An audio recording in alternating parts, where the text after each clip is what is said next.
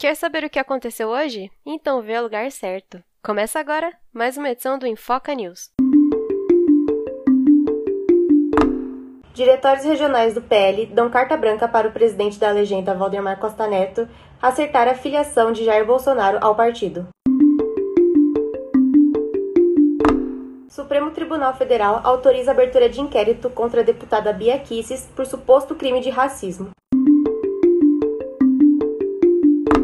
Congresso monta comissão para apurar a demissão de 37 funcionários do INEP. Ministra da Agricultura Teresa Cristina anuncia que a Rússia vai comprar 300 mil toneladas de carne brasileira sem tarifas de importação por seis meses.